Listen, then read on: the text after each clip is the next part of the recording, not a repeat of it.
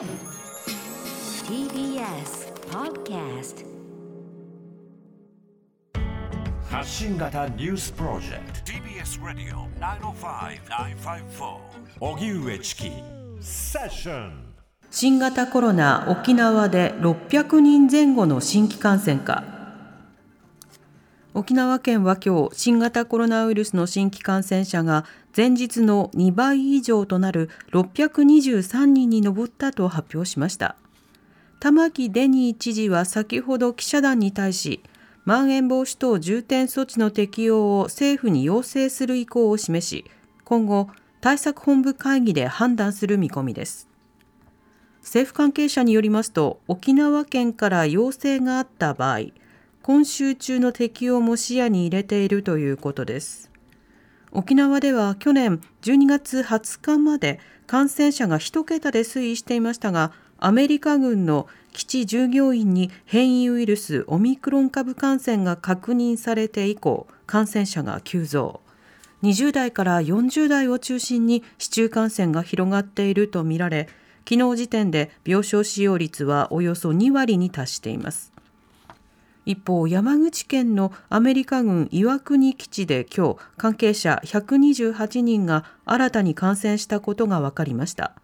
また大阪の新規感染者が今日200人を超える見通しだということです。北朝鮮が飛翔体を発射。弾道ミサイルか韓国軍合同参謀本部によりますと今朝8時10分ごろ北朝鮮が内陸部から日本海に向けて弾道ミサイルとみられる飛翔体1発を発射しました。岸防衛大臣は臨時の会見で飛翔体は日本の排他的経済水域 EEZ の外に落下したと推定されると明らかにしていて航空機や船舶への被害は確認されていないとしています。一方岸田総理は官邸で記者団に対し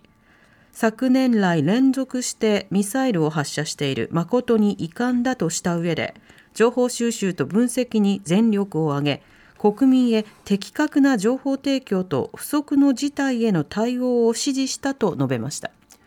熊本の慈恵病院で内密出産。国内では初の事例化。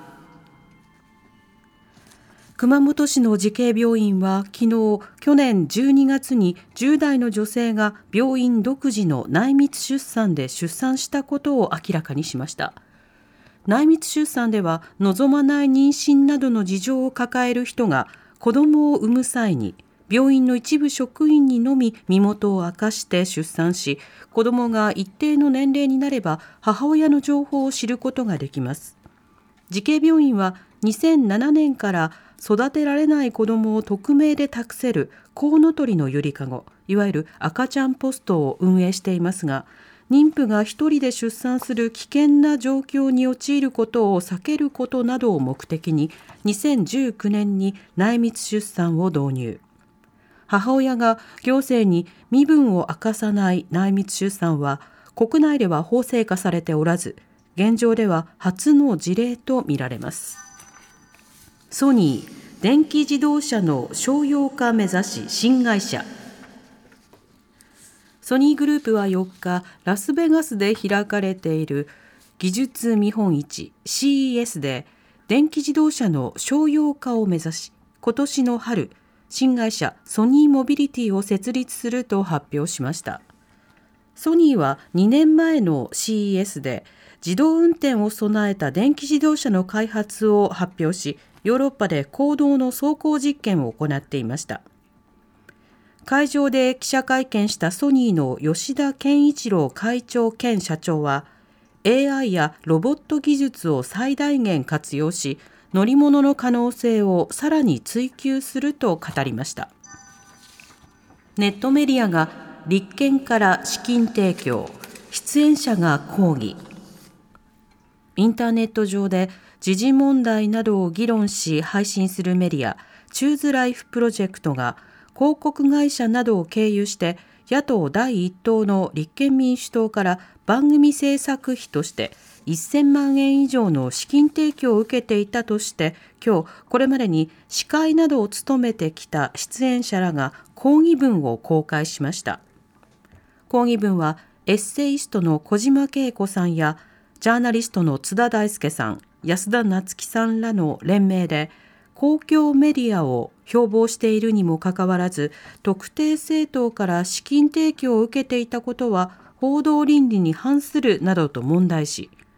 これに対しチューズライフプロジェクトは不信感を与えて申し訳ないとした上で明日中には何らかの報告をするよう検討するとしています。また関係者によりますと立憲民主党は調査中としています。